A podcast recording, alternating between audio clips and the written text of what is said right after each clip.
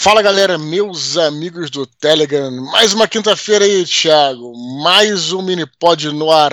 E aí, tudo bem com você? Fala, Dudu, beleza, cara? Tudo bem? Tranquilo. Cara, cara. mais um mini pod e. Vou mandar um jabá gratuito hoje, logo abrindo nossa, nossos recadinhos, cara. Pois é, cara, eu queria fazer um jabá aí, cara, hoje gratuito aí, pro Jardim Botânico do Rio de Janeiro. Que aliás é um lugar que eu frequento já tem vários anos, né, cara, aqui no Rio. Uhum. E na verdade, já, porra, já, já fui várias vezes. Fui até um dos primeiros lugares que abriu, né, com o negócio de pandemia, lembra uhum. que por ser um lugar aberto Sim, e tal, né? E, cara, já tem um tempo, cara, que eu, uma coisa que eu, que eu até que tava querendo falar aqui. Só que esse fim de semana eu fui de novo lá e me liguei, né? Porque na verdade já fui recentemente outras, outras atrações aqui no Rio. Que entrada, cara, porra, são, é muito caro, né? Uhum. E o Jardim Botânico, cara, ele tem uma parada que eu acho muito maneira. Que eu tô falando isso para estimular outras instituições a fazer o mesmo, né? Que eles têm lá o, o, o, preço deles lá e eles têm uma política de, de redução de desconto, cara, pra galera que começa lá com estrangeiros né, do mundo inteiro, depois a galera do Mercosul paga mais barato, galera que é brasileira paga mais barato e quem é residente no Rio paga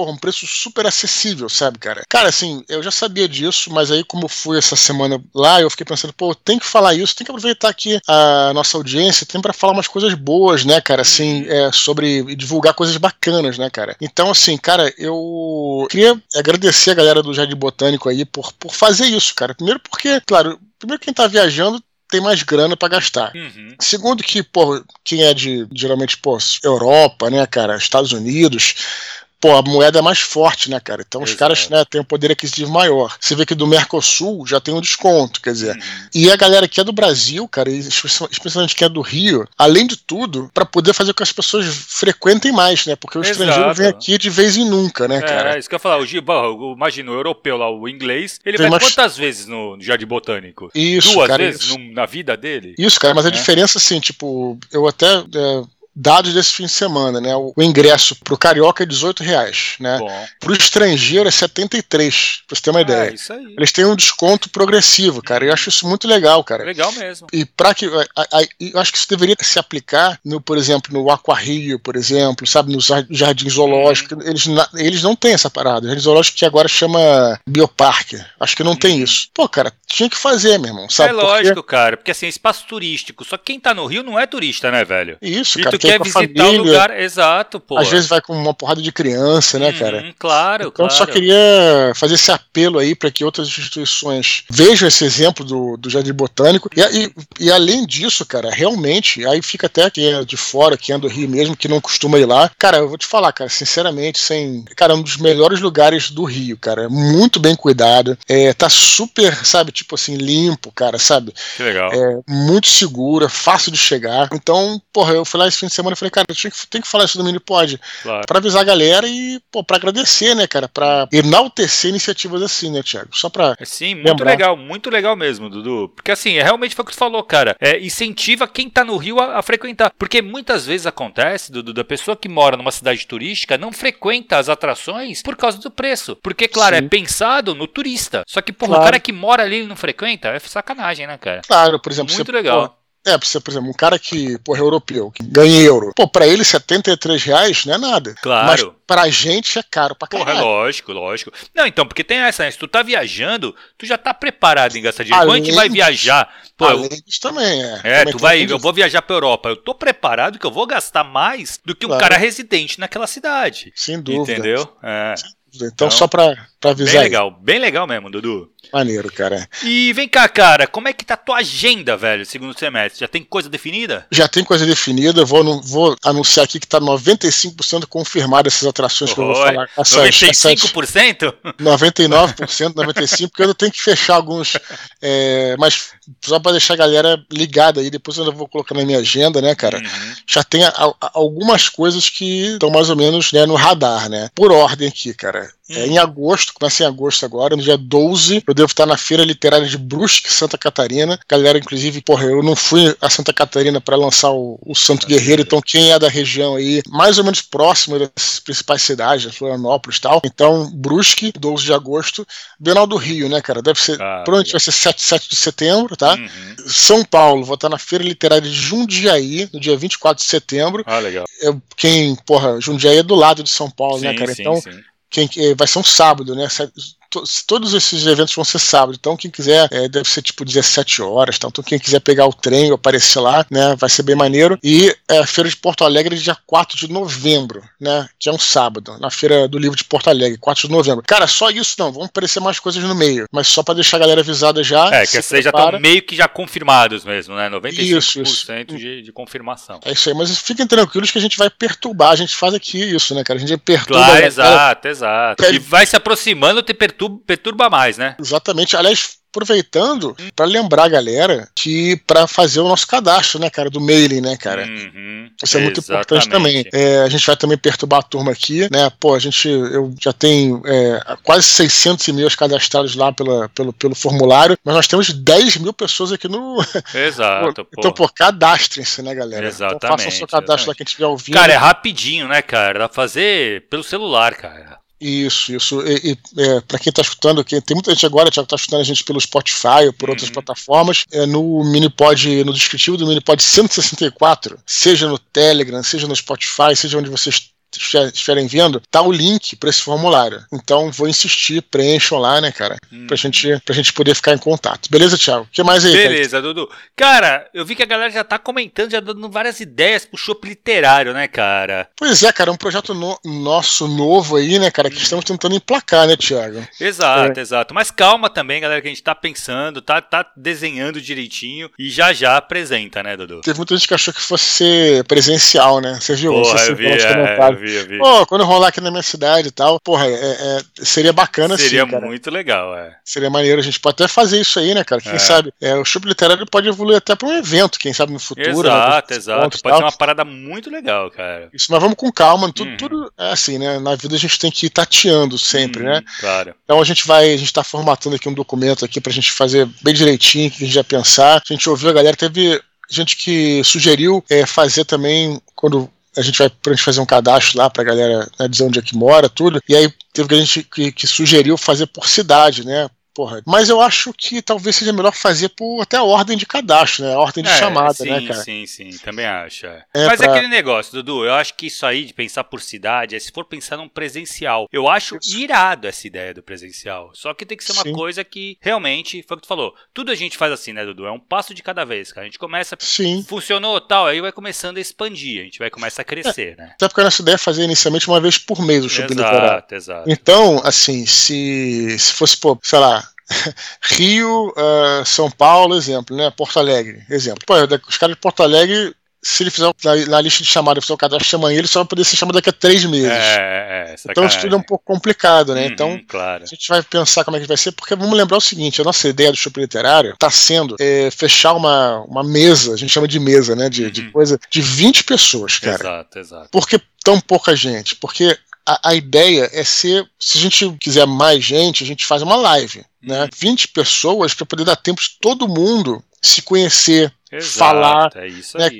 Claro que você pode ver pelo celular, mas se você na ocasião tiver é, na máquina, é melhor porque você vai mostrar sua cara lá. Claro que também ninguém precisa, você pode fazer o que você quiser. Claro. Você pode, inclusive, ficar só ouvindo lá a gente falar. Mas a ideia é a gente porra, fortalecer a comunidade. E, e, cara, e, e, quem tiver lá, dessas 20 pessoas que vão estar tá lá, a gente vai falar com elas mesmo, ao vivo, exato, por vídeo, exato, entendeu? É, e aí, de repente, é como se fosse uma mesa de bar mesmo, né, Dudu? É como se estivesse sentado numa mesa trocando ideia. É essa a ideia. Isso, a gente pensou em trazer um tema inicial, né? Um tema inicial, tipo, mas eu vou fazer uma fala inicial, mas uma fala bem curta, de uhum. 15 minutos, 20 minutos. E dali a gente pode ou falar sobre esse tema, né? É, só para também não ficar muito ao léu né? jogado, né? né? Ou então, cara, o cara pode falar o que quiser, perguntar o que quiser. Uhum. Em síntese, é quase que um mini pod ao vivo. Né? Exato. É. Porque, porra, o cara manda e-mail para cá, mas ele vai estar tá lá e a gente vai responder. se alguém tá, quiser complementar e tal, e, e tudo naquele esquema é, informal, né, cara? Uhum. É pra, sim, por, isso, sim, por isso que eu botei esse, esse, nome Shop. Ele não quero que seja uma aula, nem uma palestra. Sim, entendeu? exatamente. exatamente. É, aí a gente, né, vocês tragam lá o seu shop lá, ou quem quiser preferir vinho, café, que seja, né? ou qualquer coisa que te deixe fora do seu estado normal. Não, show de bola, assim. A galera espera, calma mais um pouquinho, que a gente tá é, realmente fechando alguns detalhes, né, Dudu? E a gente vai lançar esse projeto. Mas continue dando as ideias, que é legal de ver, cara, o que, que o pessoal tá esperando também por isso, né? E Dudu, Bunker X, cara, tu vai estar tá lá com os caras? Pois é, né, Thiago? A gente tem, eu tenho, nós temos um grupo, pra galera que não sabe, né? que foi um grupo que a gente criou. Eu, né, você, uhum. né, o cabelo, e é, os dois Afonsos, né? Exato. A gente criou esse grupo originalmente para fazer um desconstruído de ufologia. Sim. E o fato desse grupo existir significa que o desconstruído está vivo ainda, né? Pode crer. E o nome é Desconstruindo UFO, né? Alguma coisa assim, ou ufologia. É, isso, isso, isso. Você vê que antes deles criarem o Bunker X, antes de criar a Frequência X, é, já tinha, eles, né? eles já eram os caras dos ETs, né, cara? É legal Sim, pode isso, crer, né? pode crer. Então é Verdade. interessante pra caramba. o Frequência X, ele, ele era um podcast, né, que o Afonso Solano e Afonso 3D tinham, e esse podcast virou o Bunker X, né, que é um novo programa, basicamente a mesma coisa, só que eles estavam atrelados ao Spotify e agora estão mais independentes, e aí isso é bom porque eles também fazem no YouTube, né? Fazem uhum. por, por, vídeo e tal, etc. Muitas vezes ao vivo. E eu provavelmente estarei lá, digo provavelmente que ainda tem tempo, né? No dia 18 de julho, né? Uma terça-feira, né? Às 20 horas, ao vivo, né? Então, por uhum. ser ao vivo, é, vou convocar a turma para assistir e fazer exato, perguntas no chat, aquela coisa toda de, de podcast ao vivo, né? Hum. Eu estava pensando, cara, o que, que eu ia falar lá, né? Porque no Frequência X eu cheguei a participar uma vez, que aliás era presencial, mas era só por áudio, né? Só por áudio. E agora com vídeo. Então, bom, aí eu participei do Frequência X e falei sobre é, anjos, né? É, eram os anjos astronautas. Foi um programa hum. maneiro sobre isso. E aí, o que, que eu posso falar mais, cara? Então, eu dei essa sugestão de falar sobre o Lovecraft, né? Que falar sobre os aliens alienígenas do Lovecraft, porque tem tudo a ver com, pô, foi uma grande inspiração para mim e também tem a ver com literatura, né? Eu queria atrelar também um pouco com meio que o nosso métier, né, cara? Na verdade o meu, né? O nosso, porque também você tá na questão da literatura. Sim. Por isso que eu falei. É falar sobre esses aliens todos, como, como é que é o entendimento do, do Lovecraft de alienígena, sabe, cara? Hum, é, muito legal. Bem bacana mesmo, né? Então a gente vai, provavelmente vai ser, vai ser no dia 18 de julho. Fique com as antenas ligadas, né? Se inscrevam lá que é o youtube.com barra. Agora, hoje em dia tem um arroba, né? Enfim, uhum, arroba, arroba bunker, X. bunker X, beleza? Então, só para já fiquem prontos. E é isso. Olha só, Thiago, mais uma hum. outro, um outro recado aqui. Eu só queria lembrar que hoje, a gente volta aqui com aquela coisa das redes sociais, da gente fazer os, os, os links das redes uhum. sociais. No descritivo de hoje vai estar o meu link do, do da página do Facebook. Então, a galera uhum. aí, né, vou deixar aqui, galera quiser. Aquela coisa que a gente sempre fala, né, cara? Ficar ligado em todas as em redes. Todos, tal, claro. A gente tá perturbando a turma. Beleza, uhum, Thiago? Beleza. É facebook.com/barra Eduardo Spor, né? É isso aí. Esse tá Beleza. Tá Curtam lá se vocês já tiverem Facebook. Beleza, Dudu. Beleza. Calçada da Fama, cara. Quem fez Pix essa semana? Cara, é, mais uma vez aí, já na primeira vez que o nosso Anderson dos Santos Costa, se eu não me engano, ele é nosso, nosso major da Polícia Militar do Rio, né? Ele já escreveu pra gente ah, aí. Que legal. É, devorador de livros, né? Ele escreveu hum. uma vez pra gente falando sobre questões que ele jogava polêmicas. Não é polêmica, não, cara. Pode ah, escrever exato, sempre aí, né? Claro. Então a gente agradece ele aí, cara, mais uma vez contribuindo, cara. Que bacana, cara. A gente agradece demais. E ele, ele disse no. Se eu bem me lembro, né? No e-mail ele falou que me conheceu pelo Ghostwriter. Então, assim, fica aí é nosso agradecimento, né? E Show de bola. Escreva, escreva pra, pra gente aí. Beleza? Beleza, Dudu, vamos pros e-mails, cara? Vamos nessa, cara. Primeiro e-mail de hoje, Cipriano. Ele fala assim: Vamos lá. Recentemente ouvi algo que simplesmente me deixou preocupado. Um professor de literatura disse o seguinte, e eu concordei. Um russo em sua vida, provavelmente nunca lerá Machado de Assis, mas o brasileiro não deixará de ler Dostoiévski, Tolstói ou Chekhov. Por que lemos e admiramos tantas obras de fora e não conseguimos olhar da mesma forma para a nossa literatura? Não é possível que seja só complexo de vira-lata. Tem algo além disso. Como viramos essa chave? E aí, Dudu? Pois é, não sei se eu concordo tanto, cara. Eu acho que o Machado de Assis é bem conceituado lá fora, né, Thiago? Uhum, sim. É, o próprio Woody Allen falou que adorava Machado de Assis, e acho uhum. que foi o. Não sei se foi Dom Casmurro, Memória, Memórias Póstumas de Brás Cubas, que o Woody Allen falou que era o melhor livro que ele já leu, uma coisa assim. É que foda. É, falou uma coisa assim. Cara, não sei. Eu acho que existe, na verdade, a gente, é claro, né? Isso aí é, é, é óbvio. A gente já falou várias vezes, acho que é inquestionável que os nossos autores, né, nossa literatura, ela é comparável, para o mesmo nível de qualquer literatura é, mundial. Eu não tenho a uhum. menor dúvida disso, cara. O que acontece é que eu acho que aí a questão, talvez assim, até mais histórica, geopolítica, vamos dizer assim, é, natu é natural que existam alguns países no mundo que ditam, vamos dizer assim, é meio que a cultura, vamos dizer dessa forma, né, uhum. né, cara? Então você sabe, né, que você, por exemplo, num, num determinada época era a, a Inglaterra, uhum. a França, Estados exato, Unidos, exato. a própria Rússia, né, cara? Uhum. Então acho que eu acho que isso pesa. Isso pesa porque é, é para onde os, os, faróis culturais é, geralmente estão apontados e eles também exportam cultura, né? Eu acho que passa por isso. Acho que é a única, a única tal, talvez aqui pensando talvez seja a única razão, mas é, é um mundo mais globalizado, é claro que isso tende a mudar e eu acredito que está mudando muito, cara. Hoje uhum. eu, eu, acho um barato, por exemplo, você vê, assim, posso falar de literatura, mas para um exemplo mais visual, nos streamings, por exemplo, você vê muita produção é, fora do eixo Estados Unidos, Reino Unido, né, Inglaterra. Sim, exato. Isso eu acho muito interessante também, né? E eu acho isso bacana. E na literatura também. Na literatura você começa a ver, é, especialmente é, no, no, no, Brasil, muitos autores é, lusófonos por exemplo, hum. que a gente não tinha antes, quer dizer, não, tinha, não conhecia tanto antes, Exato. né? Exato. Autores de Angola, por exemplo, hum. né? É, enfim, é, e outros, outros países lusófonos, de língua, né? De língua uhum. portuguesa. Mas Tirando isso, eu não, não, vejo. Eu acho que é uma, é uma, é, essa é uma questão mesmo, porque você, quanto mais você tem esse farol cultural voltado, virado para esses países, a produção, por exemplo, você o mundo inteiro fala, fala inglês, né? Praticamente. Uhum. Isso é inegável. Você chega sim, em qualquer claro. lugar, chega na China, os caras vão falar uhum. inglês contigo, sim, né? Sim, se comunicar você se situar. Então, é natural que você tenha também é, mais tradutores de inglês para língua, na, língua nativa, local. Né? É fácil você encontrar um tradutor de inglês para português. É muito difícil uhum. É mais difícil encontrar um tradutor de francês para o português, de, de russo para português. Sim. E você pegar um, um, você pegar uma, uma língua que não é tão falada, né? É mais difícil ainda. Apesar de uhum. que é falado bastante, né? Mas eu acho que é isso. Basicamente, eu diria é, isso. Cara, eu concordo muito contigo, cara. Assim, eu acho que é, não é a questão só da literatura, uhum. entendeu? Porque é, é uma questão de dominância do país. A Rússia, Sim. de uma. É, se a gente pensar como no contexto geopolítico, é um país muito mais importante que o Brasil. Uhum. Entendeu? Isso não é complexo de vira-lata, isso é uma constatação da importância Sim. do país. Lógico que a gente queria que o Brasil fosse mais importante, eu até acredito que vai ser. Assim como os Estados Unidos é mais importante, assim como a Europa, boa parte da Europa é mais importante. Então, assim, isso se reflete na literatura também, entendeu? Sim. Então, assim, claro que a gente vai ler mais, é, a gente vai ler mais Dostoiévski do que os russos vão ler Machado, entendeu? É normal. Por quê? Claro. Porque a Rússia, ela é mais o país Rússia é mais importante, principalmente nessa época aí, onde tinham os, os grandes autores estavam lá, né? E, e, eram e chegavam, Não, exportavam em, cultura, Exato, né? é isso. E jogavam muito, lógico. É, nessa época, a França era o grande polo cultural, né? E tinha uma proximidade da literatura francesa com a russa. Então, assim, Isso, muitos franceses, eles Não, traduziam corte, os russos, né? A corte, a corte russa falava francês. Exato. É, era exato. comum na corte russa, na época do czar, né? É, era, a, era a segunda língua. Eles eram, exato, é né, muito, tinha muito intercâmbio cultural ali, né, cara? Uhum. Então, assim, isso é muito comum, isso é normal, assim. Eu acredito em questão de qualidade, eu não tenho dúvida que a gente está de igual para igual com o mundo todo, uhum. entendeu? E o que tu falou é muito verdade, assim. A gente sabe também como, pô, o que, que você conhece de literatura australiana uhum. ou neozelandesa, cara? Nada, praticamente. Sim. Entendeu? Isso.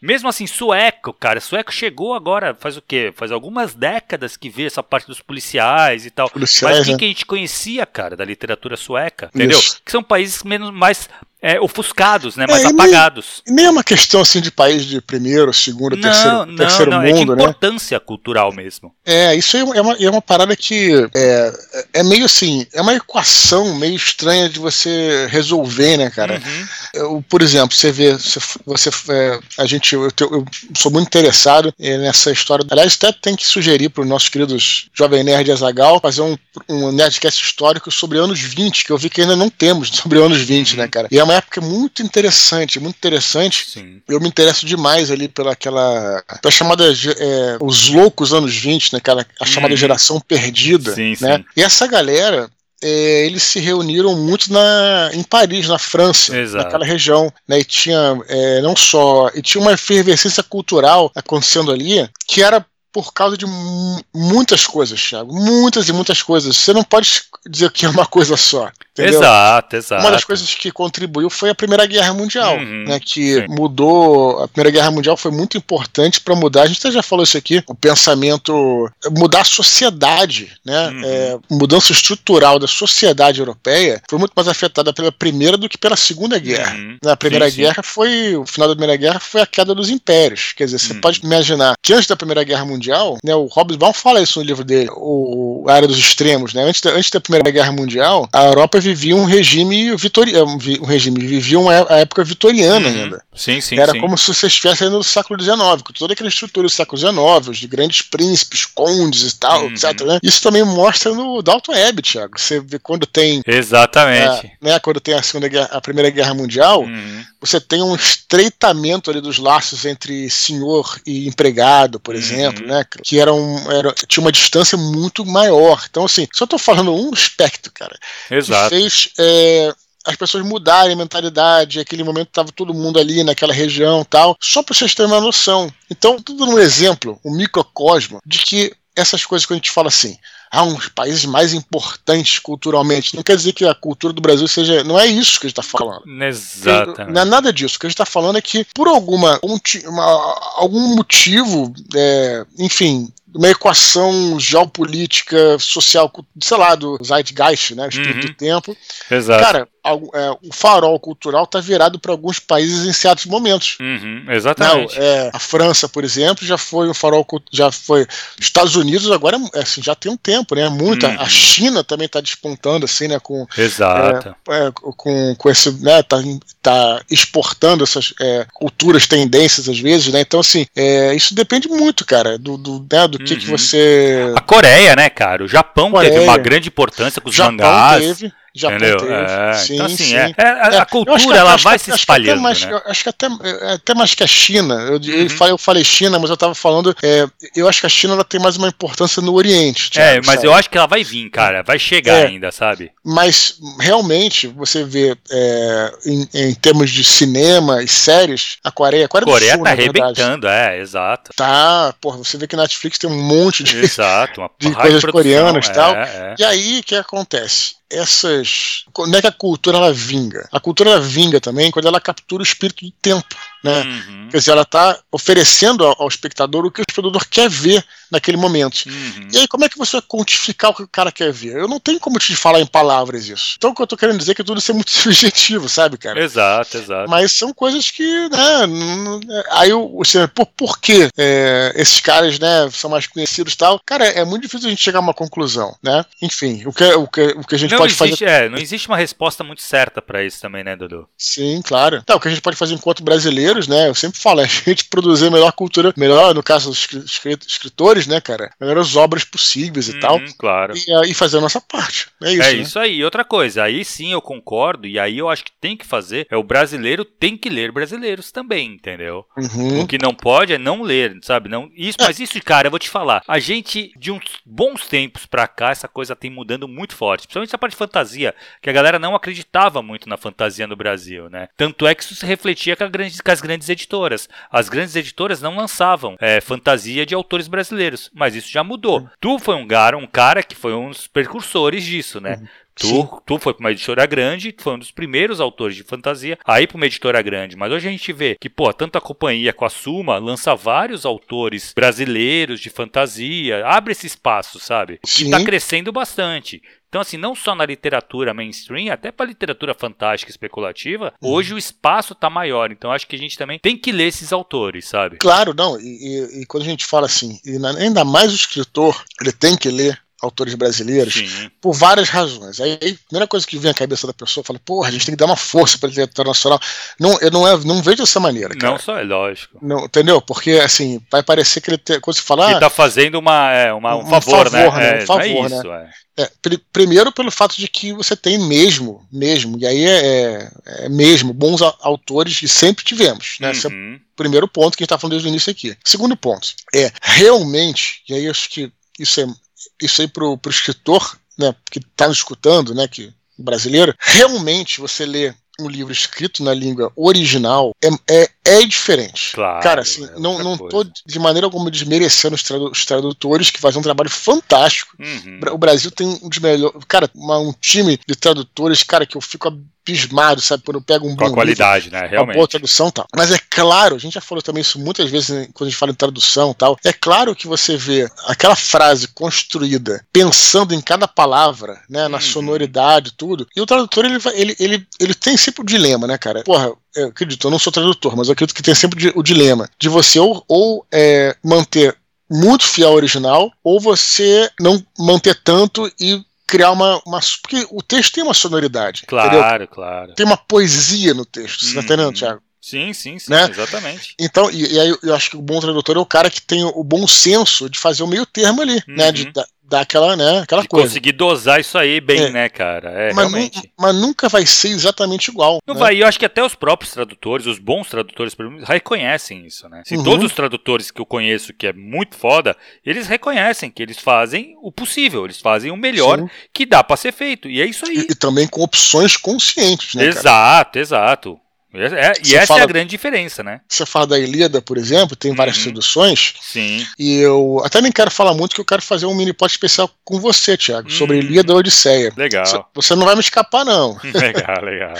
Mas assim, tem opções de tradução, certo? Sim, né? totalmente. Tem uma opção que é mais palatável, né? Uhum. Outra que é mais fiel. Tem um que se preocupa mais com a rima, tem uns que se uhum. preocupam mais com passar a história, tem um que se preocupa com entender o que estava escrito e tentar trazer isso para o português, Sim. que é o do Haroldo de Campos. Ele tenta trazer uma. tanto é que ele fala que ele não traduz, né? Ele transcria, ele, ele cria junto com o autor. É, sim. Foda, né? Então, assim, tem, é, é exatamente. Tradução é, é, outra coisa. Mas por isso que eu acho importante, tá? principalmente para escritores, que a galera quer escrever, conheça autores que escrevam em português, cara. Porque isso vai isso. te ajudar muito na tua, na tua carreira, sabe, de, de escritor também. Isso, é disso que eu tô falando, né? Então, é. Então, assim, é importante você ler no original, né? No caso, se você escreve em português, lê em português. Então, assim, Exato. também tem, tem essa questão para além de tudo, né? Claro. Enfim, meio show de bola, é. que rendeu pra caramba. Porra, é muito legal. Foi da, da Rússia até a China. e voltou pro, pro, pro, nosso português, é, né, cara? Isso aí.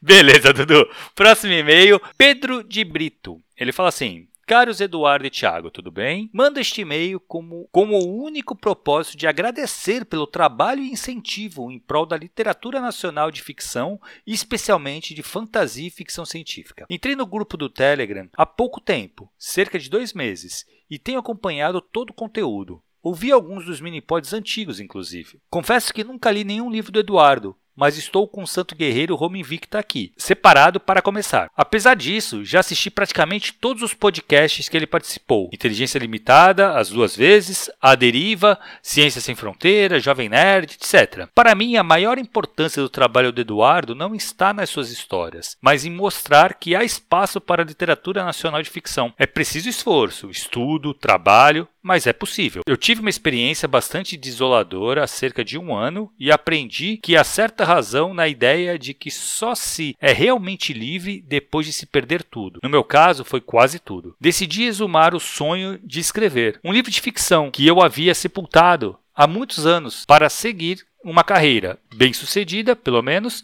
de advogado. O trabalho de vocês me ajuda a continuar e a tentar coisas novas. O Minipod Contos, por exemplo, é uma iniciativa fantástica. Eu pretendo escrever alguma coisa nas próximas semanas para vocês avaliarem. Enfim, não quero me alongar, obrigado mais uma vez. O trabalho de vocês é necessário e urgente, não apenas para mim, mas para uma multidão silenciosa. Um, um abraço, Pedro de Brito. Que legal. É, Thiago, pô, eu queria. Bom, esse, queria não, a gente sempre coloca todos os e-mails que a gente que nos são enviados, né, cara? Uhum. É, esse é um e-mail que não, não tem uma pergunta necessariamente, mas eu acho que é legal, cara. Que sim, achei. Sim. Muito bacana o texto aí do Pedro, né, cara? E o que eu queria destacar desse e-mail, cara, é justamente a questão dessa que ele falou da multidão silenciosa, né, cara? Às vezes a gente uhum. acha que a gente não tá. Eu não tô falando da gente, não, tô dizendo assim.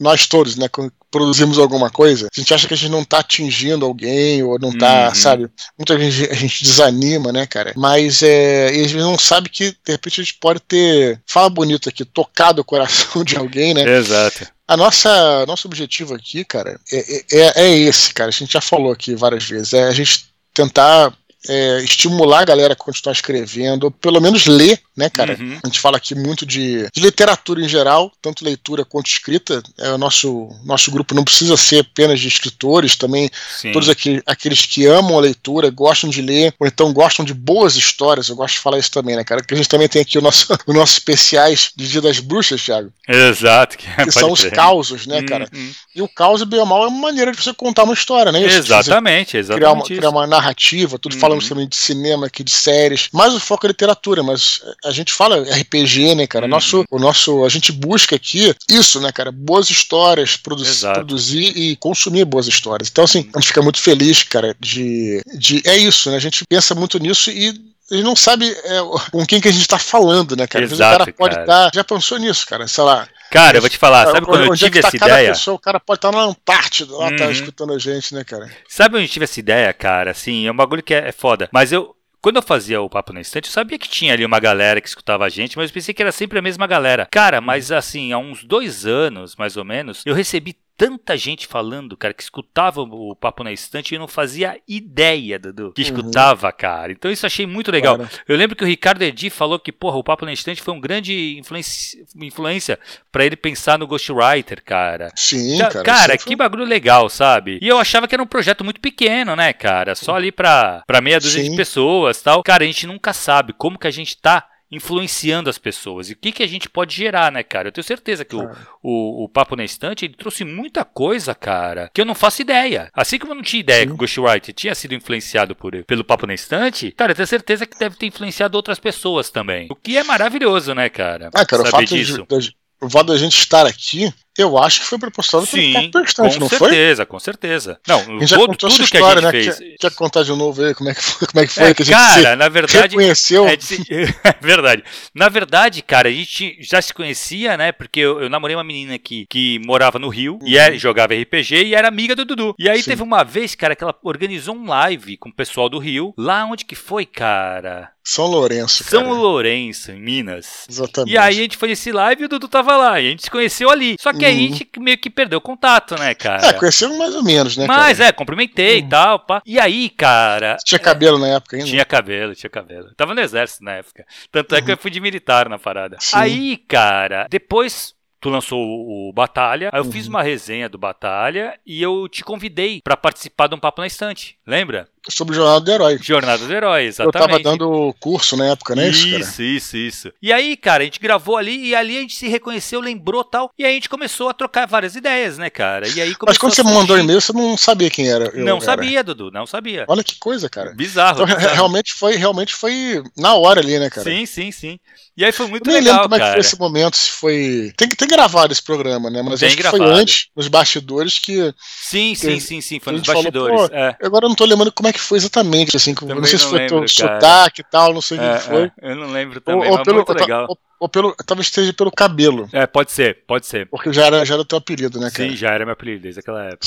Eu me lembro disso no, é, no live, né, cara? Muito né? legal, cara. Não é e... na, na live, é no live. No live, é. Que era um, que é um jeito de jogar RPG, né? Que era. Isso, isso. Mas fala, a galera tudo junto. Sim. Cara, e aí que a gente começou daí começou a criar as coisas.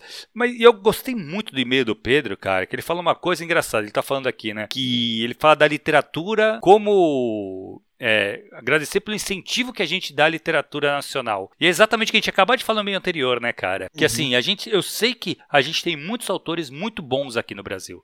Isso eu tenho certeza. Tem muitos que ainda não foram descobertos e tenho certeza que vão ser. Mas assim, é aquilo, é bom, é trabalho. Ele colocou um negócio muito legal, cara. Preciso esforço, estudo, trabalho, que é possível chegar lá, sabe? E a gente, eu tenho certeza que muitos que estão aqui, lógico, precisa um pouco de sorte, precisa ter, ser reconhecido, precisa construir, né? A sorte que eu falo, cara, eu, nunca, eu não acredito acredito muito na sorte é, é, aleatória, né? Casual. É, é, eu acredito muito na sorte que você prepara ela. Então até a sorte eu acho que é bem trabalhada, sabe? Então é Sim. é fazer network, conversar com as pessoas, conhecer gente e tal. E aí, cara, você tem que estar tá pronto para quando surgir a oportunidade. Sorte nada hum. mais é do que oportunidade aliado com competência. Porque não adianta isso. você ter uma oportunidade e você não ter como agarrar ela. Claro, isso que, é, isso que eu ia falar, Thiago. Isso que é muito importante. Eu acho que até é um, um papo interessante pra gente focar nesse meio que, que aliás, você tocou num ponto excelente, cara. Sorte, né? Uhum. É normal, né, acontecer de você ter essa sorte mesmo, né, cara? Só que, como eu tô te falando, é, a sorte do, não é algo. Vamos, dentro desse contexto profissional, eu não acredito que a sorte seja algo que venha do nada, sabe, cara? Uhum. A sorte é o seguinte: em determinado momento vão aparecer oportunidades. Uhum. Essas oportunidades vão aparecer, só vão aparecer se você estiver é, engajado e procurando por elas. Entendeu? Exato. Esse que é o grande negócio. Então, assim, é claro que é, você abre o seu leque de possibilidades quando você está engajado, está procurando, está correndo atrás, tá, não está parado, entendeu, cara? Esse uhum, é o uhum, negócio, é né? É isso aí. Porque você pega, por exemplo, é, sendo, olha aqui, vamos, vamos colocar da seguinte forma, usar um exemplo aqui. É, eu sempre falo do Paulo Coelho, né, cara? Que, porque eu li a biografia dele, que é excelente, né? Uhum. O próprio, a gente já falou também de. Falamos de Dan Brown aqui e tal, mas o Paulo Coelho, cara, é, que era, acho que o escritor que mais vende no Brasil. Acho que ele tá parado, acho que não sei se ele tá, ainda tá publicando, né? Mas ele, cara, conhecido lá pelo Diário de um Mago, principalmente, o uhum. Alquimista, né? E por aí vai. Cara, o Paulo Coelho ele publicou dois livros antes, que foram fracassos. Uhum. Fracasso. Acho que foi. Uh, assim, foi o, o Diários do Inferno, acho que é o nome. Como é que é? Não sei do Inferno. E um livro sobre vampirismo. Cara, uhum. esses livros foram mal, cara. Paulo Coelho, cara. Exato, tá é isso. E aí ele foi, ele continuou tentando, continuou tentando, é, insistiu no sonho dele, né? Aí ele uhum. tem lá uhum. as teorias todas lá que eu respeito, mas eu acredito que seja por isso, porque ele, ele não desistiu do segundo uhum. livro. E é ele é isso, né, tentando. né? É o trabalho, sim, cara. Sim, sim. Ele, ele ia atrás, corria atrás e tal. E uma hora apareceu uma oportunidade de uma, abrir uma. Porque assim, as portas se abrem, né? Uhum. E você estando de frente a essas possibilidades, você. A porta abriu, você entra. Se você estiver em pé entendeu? Esperando. Se, esperando que eu digo, em pé pronto para uhum. agir. Mas se você tiver porra, deitado a tua poltrona lá atrás, a, abriu a porta, até você caminhar até a porta vai se fechar ela fechou, é isso entendeu? Aí. Esse é o negócio. Então a sorte é o seguinte, a, so, a sorte ela, ela, ela, existe, mas, mas você, é, você consegue controlar essas probabilidades uhum. se você estiver realmente empenhado naquilo e, e, e eu digo, não, insisto, não desistir. É isso aí. No, no, meu caso, cara, eu, é, eu sempre falei isso, cara. Se não tivesse sido é, publicado tal, eu ia continuar escrevendo. Eu, eu, falo que eu escrevi o Batalha do Apocalipse, aí fizemos o Nerdcast. Uh, o livro não foi publicado pelos editores inicialmente. Enquanto eu estava ali no meu trabalho, eu escrevi, eu escrevia contos ali, meio tipo de RPG, é, que os, os personagens eram amigos meus do trabalho. Uhum. E eu continuei, nunca parei de escrever. Entendeu? Eu nunca parei. E nunca pararia de escrever, independente uhum. de ser uhum. publicado ou não, entendeu? Então, o que eu tô te falando, aí você tem a oportunidade, você aproveita ela e você é, agarra nessa. É essa, isso aí. Essa... Tu tem que estar tá pronto, é isso. A oportunidade vai aparecer. Se você não tiver pronto para ela, tu vai perder essa chance, entendeu? Aí tu vai ter que esperar outra. Então, assim, é, Existe sorte? Eu acho que a sorte é isso, é você, é oportunidade, é oportun... Uhum. E outra coisa, você pode ajudar também a criar oportunidade, né? Conhecendo claro. gente. Isso, isso. É, essa é a melhor coisa, eu acho, cara. Assim, o network, cara, é o que vai te abrir oportunidades para o mercado editorial. Aí, lógico, putz, o, o, problema que eu vejo, muita gente já quer sair logo de uma editora foda, sabe? Uhum. Cara, não é assim, cara. Normalmente a galera começa pequeno e vai crescendo, ganha destaque, aí a editora vem procurar o cara, entendeu? É muito difícil você achar que, putz, tu vai escrever um livro, vai mandar pra editora e vai ser o grande sucesso literário, puta, que estavam esperando, sabe? Não é assim, cara. É muito uhum. trabalho e normalmente não é o primeiro livro. É, eu tava vendo um livro, cara, que acho que é o. Ai, meu, Elantris, eu acho, do, do sim, Brandon sim. Sanderson. Cara, sim, ele, ele, ele escreveu esse livro e eu acho que ele não publicou. E depois de uma cara que ele publicou. Sim, tá, tá cheio de história, sim, cara, é. cheio de história.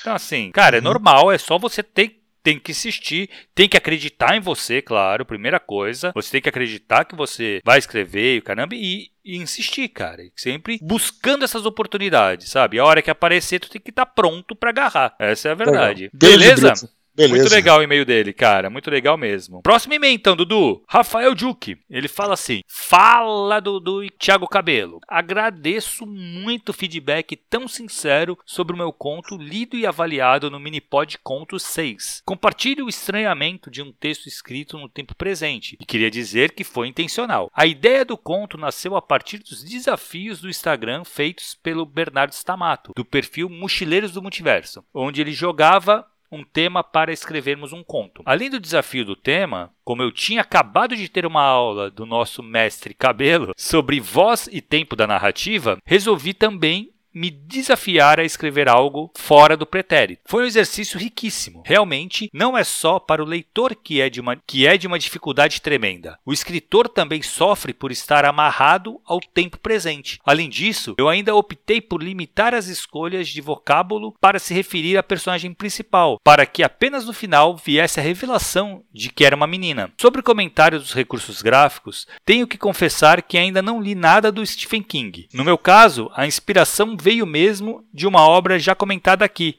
A História Sem Fim. Gostaria também de trazer essa discussão para o Minipod. Eu sei que, nesse conto, só aparece uma vez e não imagino que tenha sido perceptível ao leitor, mas a minha ideia é usar o negrito para as falas na língua antiga. Não sou nenhum Tolkien para criar uma língua para cada povo do meu universo. Então pensei que esse seria um recurso possível para diferenciar os diálogos da língua antiga dos diálogos da língua moderna. Em A História Sem Fim, cores diferentes são usadas para os textos, uma para quando a narrativa se passa em fantasia e outra no mundo real, mas penso que utilizar cores no miolo do livro encareça a publicação. O que acham desse recurso e da utilização do negrito? Ou que outras saídas teríamos para incluir o idioma numa obra sem ser criarmos línguas e mais línguas. Agora, uma dúvida mais prática. Eu posso utilizar trechos desse mini pod para divulgação em minhas redes e também futura campanha do Catarse para o meu livro, mais uma vez, muito obrigado por serem sempre tão profissionais, honestos e acolhedores. Agradeço os conselhos e também a amizade. Um grande abraço, Juke. Que legal. Teu aluno, ex-aluno, é... Ex né? É, ele foi tudo da primeira turma, cara. Muito, muito maneiro, legal. Cara. Conheci ele aí, esteve acho que duas ou três vezes nos nossos eventos, né, cara, em São uhum, Paulo. Cara, sim, sim. Muito, muito, maneiro, cara. Muito, muito, muito gente boa. Cara, é o seguinte, uh, no, é, vamos tentar colocar, vou tentar lembrar, cara, de colocar no comentário, né, cara, nos comentários do Minipod, o Minipod Conto 6, né, cara, o link, uhum. Minipod Conto 6, onde tem o, a gente faz o, a variação do, do conto dele e tal, bem, bem maneiro mesmo. É, também queria falar do Bernardo Stamato, que já veio gravar com a gente aqui umas duas uhum. ou três vezes, que também é outro cara que é um puta, um incansável aí. É, Divulgador, né, cara? Batalhador pela literatura, ajuda uhum. pra caramba a galera, sabe, cara? Sempre tá pronto a ajudar, cara. O Bernardo, ele realmente é fera. Quem não conhece, porque tem muita gente que a gente já falou sobre ele, já participou aqui, mas tem gente que tá escutando a gente agora, né? Tá começando uhum. a escutar a gente agora. Então, é o Mochileiros do Multiverso. Você pode encontrar tanto no Instagram uhum. quanto no YouTube. Né, ele também tem o canal dele no YouTube lá, que às vezes ele faz até. É bem legal, cara. O cara é fera uhum. mesmo. Ele faz é, escrita de capítulos ao vivo, né, cara? Ah, de textos ao vivo. Ele,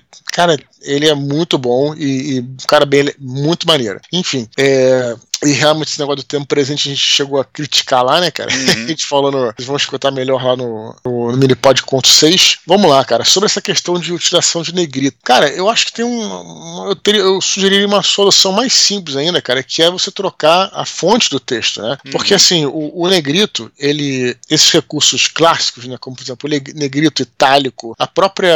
as letras né, maiúsculas e minúsculas, que a gente não para pra pensar, mas existe um, um porquê de existir existir isso, né, cara? Por exemplo, as minúsculas você lê mais rápido. Uhum. Se você fizer um texto com maiúsculas, você vai ter uma leitura bem mais lenta. Aliás, inclusive as minúsculas nasceram para facilitar a escrita em si, né? É, é deixá-la mais rápida. Uhum. É, na época do Carlos Magno, né? É, pelo menos a história que se conta foi que o Império Carolíngio criou essas línguas, essas as, as, as letras minúsculas, para na hora de você passar uma mensagem, você ser mais rápido uhum. do que uhum. você, né? Ser aquelas línguas, aquelas letras romanas de grande, você demorava para escrever e tudo. Então, existe um motivo, né? E o próprio itálico mesmo, você. Eu, por exemplo, tenho muita dificuldade de ler um itálico por várias páginas, sabe? Sim, sim, sim. sim. Geralmente é usado para citação, né, cara? Então, para justamente você colocar a letra de uma música, de um poema dentro, dentro, uhum. do, dentro da narrativa do livro.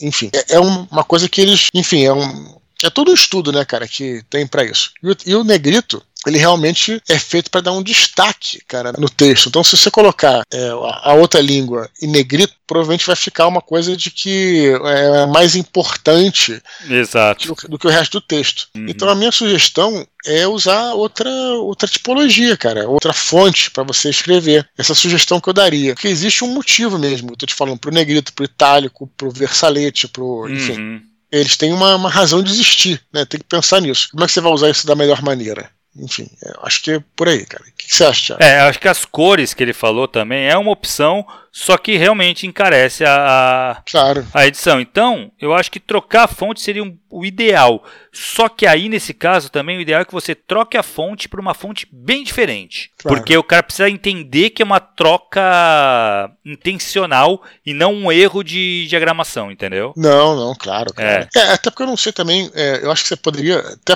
pode usar negrito, pode usar o itálico. Se for, eu não, tô, eu não entendo se isso é bem uma citação, ou se você vai ter, uhum. é, por exemplo, diálogos, né, numa outra língua, tudo. Se houver uma, se o texto for longo, eu sugeriria trocar, é, tipo, também acho, trocar é, a fonte, né? Exato. Mas se for uma citação, por exemplo, uma coisa curta, aí eu acho que não vejo problema de você usar um é. itálico, por uhum. exemplo, uhum. ou que seja. É talvez, isso, é. Concordo. Né? Exatamente. Mas é. Mas a galera, eu acho que tem um certo. Isso não passa muito pela cabeça da turma, que você pode trocar, né? É simples. Eu, eu, eu também achava que era um problema, para falar a verdade. Eu achava que, quando eu escrevi, eu acho que foi o Paraíso Perdido. Paraíso Perdido tem um monte de letra diferente, letra uhum. nórdica, depois tem letra. Também tem umas letras meio. É, como é que fala? Aquelas indianas, né? Tem umas uhum. letras diferentes e tal. Eu achei que isso que o documento não ia aceitar. E olha que, porra, o, o a, a, a máquina que se usa na para imprimir os livros na, na, na, Record, né? É aquela famosa Camera, uma, marca, uma máquina antiga que imprime muito rápido, sabe, cara? É uma, é, só, só, tem um problema, é uma máquina simples, ela não consegue pegar muitos detalhes e tal. Então eu falei, pô, será que vai dar certo? E deu, quer dizer, deu, então é, é, mudar fonte não é um problema, tá? Para nenhum tipo de impressora hoje em dia, né? Então não sei se no passado foi. Então, é, então eu, só, eu, só, eu só tava falando de, de trocar bem a fonte, engraçado, porque você tá trabalhando no, no. tá acabando até por sinal, o livro do, do Vilela, né? Uhum. E tem uma hora que o Vilela falou que ele, pô, vamos trocar, vamos colocar uma outra fonte aqui, não sei o que. Aí o diagramador falou, falou, cara, vamos, só que assim, para trocar de fonte tem que trocar para uma fonte bem diferente, senão vai achar que eu errei. Aqui coloquei a fonte é, errada, né? Então, claro. Então tem que mostrar que é uma parada intencional, é só isso. Lógico, Acho que é só, é só, o único detalhe também. Deixa eu te falar, Dudu, que ele coloca aqui também, cara, se ele pode usar as coisas do que a gente falou no mini pod contos, no, no uhum. nas redes dele, no, no Catarse. Não só pode, como deve, né, Dudu? Não, acho que o objetivo do Minipod de Contos é inclusive isso, né? Exato. É você poder usar para divulgar e tudo, né? É, é, sem dúvida, claro. Isso, é, isso eu acho que isso aí acho faz é, parte, cara. Claro, com certeza. Até porque o cara no Minipod de Contos é, é, é, é, um, é um serviço pago, né, cara? Exato. Então, assim, isso a gente tá falando, tá entregando pro cara esse serviço. Né? Exatamente. Beleza, Dudu. Curtinhas, cara? Vamos lá. Primeira curtinha de hoje. Eduardo Gastal queria saber como o Eduardo faz para escolher os nomes dos seus personagens. Ele confessa que tem pouca criatividade para isso e que evita usar nomes famosos de, da cultura pop ou de pessoas conhecidas dele para evitar comparações equivocadas. A gente já falou sobre isso aqui, né, Tiago? Uhum. Cada um tem seu processo. O que eu costumo fazer é, primeiro, olhar o universo em que se passa a história. Então, por exemplo, no caso da tetralogia, eu tinha aqui um, tenho, né, um, um dicionário de anjos, né? Uhum. um livro assim que fala todos os nomes dos anjos e tal.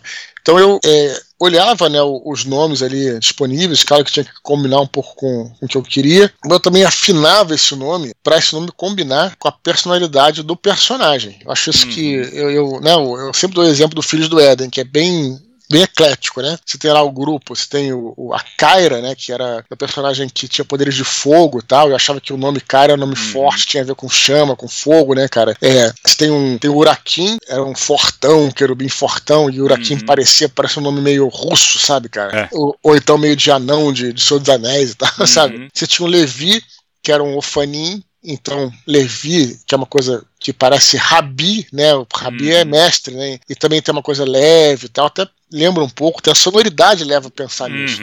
Claro, claro.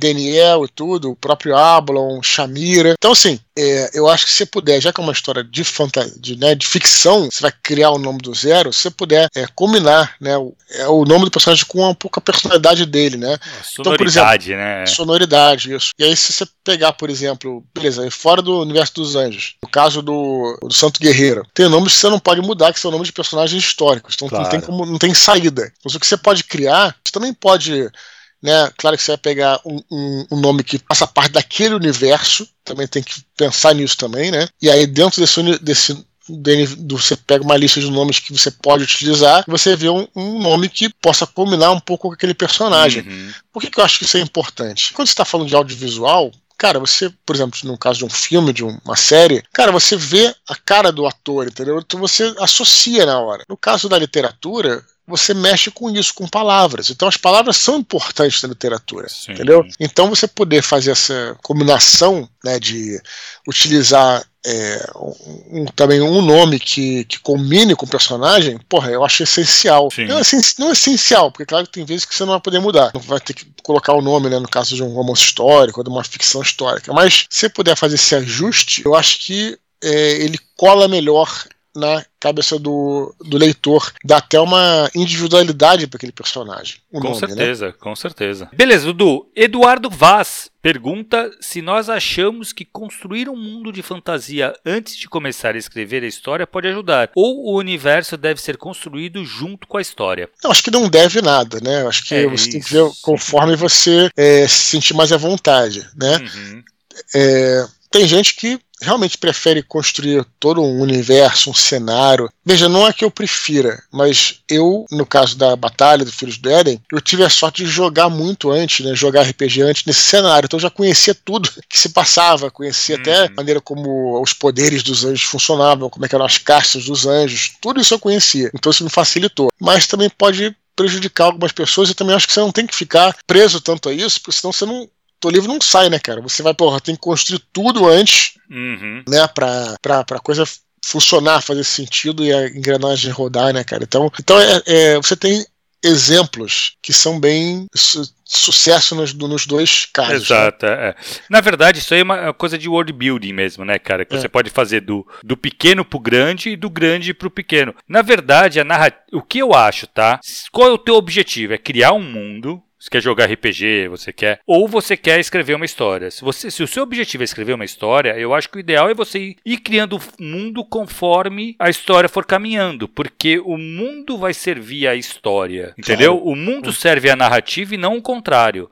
Não a narrativa serve o mundo. Quando você cria um universo, um cenário para o RPG, aí sim a tua história serve aquele mundo. Aquele mundo ele vai existir com ou, ou sem a sua história. Então acho que depende muito. Dá um trabalho do cacete você criar um mundo. Então, se você só quer escrever o, essa história, você quer contar essa história num mundo fantástico, eu acho que te economiza trabalho vocês ir criando conforme tá criando a narrativa, entendeu? Claro, perfeito. Eu acho que é mais isso. Perfeito, Thiago. Beleza. E, e digo mais, assim, hum. é, só para só exemplificar, você tem é, o, o Tolkien e o Harry Potter, né? O pessoal uhum. usa muito esse exemplo. Que o Tolkien foi. É, o, não, a Terra-média foi criada todo, todos os detalhes antes. Uhum. E aí, né, vê a história. E no Harry Potter você vê que é muito circunstancial, né? O exato, universo. exato. Então ela vai criando conforme ela acha que a trama vai exigindo vai aquilo. Vai né? pedindo, né? é isso aí. E as duas coisas funcionam, né? Uhum. Então Depende. É que né? um dá mais trabalho que o outro, né? Só tu vê quantos livros a J.K. Rowling escreveu e quantos livros o Tolkien escreveu, né? O Tolkien ficou muito mais criando o universo de fato do que escrevendo narrativa. É, mas a, mas a J.K. Rowling, por sete livros do, do, Harry Potter é coisa pra caralho também, pra né? Caralho, cara? não, então, mas ela escreveu sete livros, ele não escreveu Sim. sete livros. Sim, né? é. é. sim, sim. Isso é foda, né? Por, agora, em compensação, tem muitas cartas dele, tem muita coisa sobre o universo. Então, claro. assim, ele passou mais tempo criando o universo do que contando histórias. Sim, criava também é. a, as línguas, né? Exato, é isso aí. Beleza, Dudu. Miqueia Silva gostaria de saber se já assistimos a série Succession, que, segundo ele, tem roteiros primorosos. E aí, Dudu, já assistiu, cara? Não, cara, na verdade não. Porra. Eu fui dar uma. Já assistiu? Não, mas eu tô escutando falar dessa série. Então fala aí, já cara. tá na minha lista. Cara, tá todo mundo falando muito bem dessa série. Muito uhum. bem. Então fale então, mais. Assim, eu tô. Já tá separado da HBO, né? Uhum. E ela acabou esse ano, se eu não me engano. E falaram que o final foi maravilhoso também. O da Mas HBO? Eu não conheço, não. É da HBO. Essa, essa série é com o. Como é que é o nome dele? É James, James Cox, né? É o nome dele? Não sei, cara. É, é o cara que já fez, esse cara já fez do. Ele já fez desde o Churchill até o Goering, lá, que é o, o, o nazista, né, cara? Ele tem uma carreira longa no cinema, cara. Esse cara é um ator inglês, já fez. Cara, ele fez muito filme, esse cara é fera. Se eu não me engano, é ele, que é o. Eu vi um pai lá, o... Eu vi o trailer, né? O início uhum. do trailer, porque eu fiquei curioso. Mas, cara, é, parece interessante, cara. Eu só quero, eu não vi a série, só quero fazer um, um, comentário bem rápido aqui em dizer que essa era que a gente está vivendo, né, que eu chamaria de era de ouro das séries, ela nos dá uma oportunidade brilhante, né, de ter é, justamente roteiros mais bem escritos, cara. Vamos, uhum. olha, não quer dizer que o cinema não possa fazer isso, tá? Claro que o cinema, porra, não, é lógico que pode, mas acho que a série, cara, ela te dá a possibilidade de você criar uma história assim que tem uma substância, cara, uma, Sim. sabe? Tem mais tempo, né, Dudu? Tempo, isso, isso, tempo. E, e, e além disso, é o primeiro ponto. Segundo ponto, a série também tem uma, um, um condão, vamos dizer assim, de, de poder se dedicar a um nicho, sabe? Uhum. Eu acho isso tão importante, Thiago, porque é, o, o, cinema, sobretudo o blockbuster, ele tem essa obrigação de ser para todos os públicos. Uhum. É, a cobrança da bilheteria, né, cara? Isso, muitas vezes isso dá merda, sabe, uhum. cara? Ah, mas tem que agradar todo mundo, cara. Tem que agradar ah, o, é. o, moleque de 3 anos, tem que agradar uhum. o, o, vovô de 80, cara, é sabe? Foda, é foda. Então isso aí, você fica claro que óbvio que tem filmes que, porra, acertam na mosca. Mas uhum. existe muita chance de você, né? E as pessoas têm, não adianta, tem gostos diferentes, cara. Você pode claro. gostar, por exemplo, você nunca se interessou em ver, continuar vendo Madman. Uhum. Porra, mas tudo bem, cara, sabe? Exato. Ah, porra, assim como eu não gostei tanto do livro é, do Portão de Fogo, que você se amarra. Uhum. É ruim? Claro que não é ruim, cara. Exato. Mas assim, é, é, você tem um, um, público ali, às vezes específico, às vezes o cara até gosta das mesmas coisas, mas é, não pegou a série para ele, ou pegou o livro pro outro cara, entendeu, cara? E aí, quando você sabe, mais ou menos assim, o, o público para quem está falando, você não tem obrigação. É, eu sempre cito aqui também, né? Já que eu falei do Madman, o Madman é uma série, cara, que, que ele, ele não te explica nada, cara. Assim, sobre uhum. as questões psicológicas da pessoa, você tem que inferir. Você tem que ver Sim, três, claro. quatro vezes e tentar, e sabe, tipo assim, descobrir o que, que é. Claro, para um público mais, vamos dizer assim, que tinha as coisas mais mastigadas, a série é um lixo, cara. Não, não hum. vai uhum. funcionar, entendeu? E aí tudo bem. Pode ter vezes é, que você quer ver claro. uma série também para não, pra não pensar, entendeu, cara? Uhum. E por aí vai, cara. É, é Exatamente. isso. As séries nos deram essa possibilidade de construir grandes histórias, cara, sabe? Então, só pra. Cara, mas vou te falar, eu quero muito ver Succession, cara. Tá todo mundo falando. E assim, já tá separado lá na listinha de, de próximas séries. Muito bom. Excelente. Beleza, Dudu. Lembrar, galera, para continuar escrevendo para eduardospor.gmail.com. Lembrando que todos os e-mails são lidos, cara. Pode demorar um pouquinho, porque a fila é grande. Claro, se você tiver uma curtinha, um parágrafozinho, você pode mandar que normalmente pula a fila. Porque a gente separa aqui quase sempre, né, Dudu? É três e-mails e três curtinhas. Exatamente. Fechou? Muito bem. Se a gente sentir vontade de fazer qualquer doação pro nosso canal, nosso, nosso chave pix é eduardospor.gmail.com. Se você estiver escutando esse áudio por outras mídias ou plataformas, Acesse e confira o nosso canal no Telegram, t.me barra. Fechou, Thiago?